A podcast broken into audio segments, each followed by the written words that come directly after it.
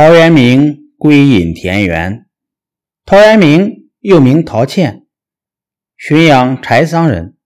他祖上世代为官，曾祖父是陶侃，在东晋前期立过大功，曾掌管过八个州的军事，也就是那个每天搬砖以锻炼意志的人。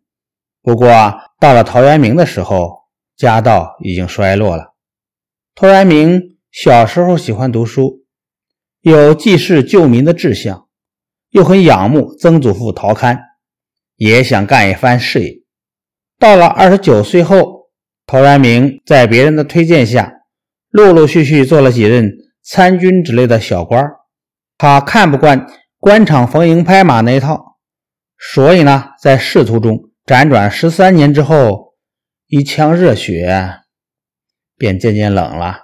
决心弃官隐居。这里还有一个不为五斗米折腰的故事。那是陶渊明最后做彭泽县令的时候，他上任之后，叫人把衙门的公田全都种上做酒用的糯稻。他说：“我只要常常有酒喝就满足了。”他的妻子觉得这样做可不行。吃饭的米总要有啊，就坚决主张种粳米稻。争执来争执去，陶渊明做了让步：二百亩公田，用一百五十亩种糯稻，五十亩种粳米稻。陶渊明原想等收成一次再做打算，不料刚过八十多天，郡里派督邮了解情况来了。县衙里有一个小吏。凭着多年的经验，深知这事儿马虎不得，就劝陶渊明准备一下，穿戴整齐，恭恭敬敬的去迎接。陶渊明听后叹了一口气，说：“我不愿为了五斗米的薪俸，就这样低声下气的向那号人献殷勤。”他当即脱下官服，交出官印，走出衙门，回老家去了。陶渊明回家以后，下田干起了农活。起先只是趁着高兴劲儿干一点，到后来经济上的贫困逼得他非把这作为基本谋生手段不可，干的就比较辛苦了。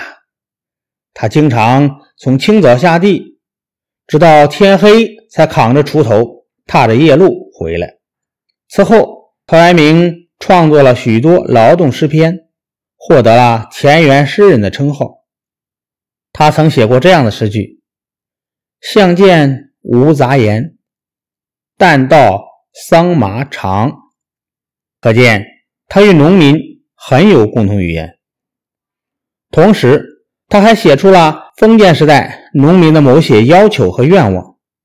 晚年写作的《桃花源记》就是最突出的一个例子。《桃花源记》是一个虚构的故事，反映了当时饱经战乱的人们希望过上安定的、没有剥削压迫的生活，为人们描绘了他们心目中的理想社会。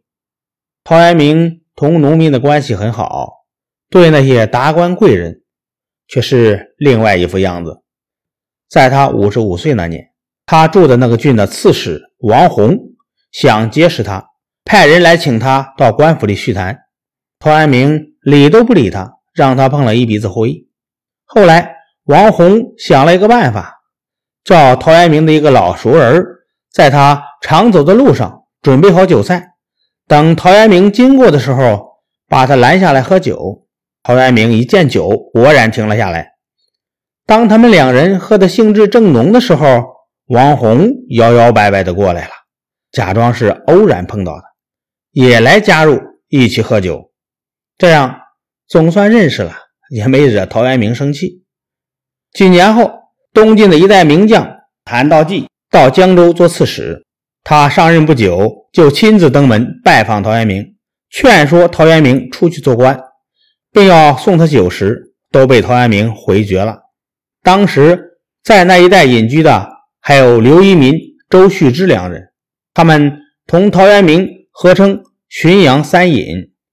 事实上，这两个人和陶渊明一点也不一样，他们很有钱，同当官的交往密切。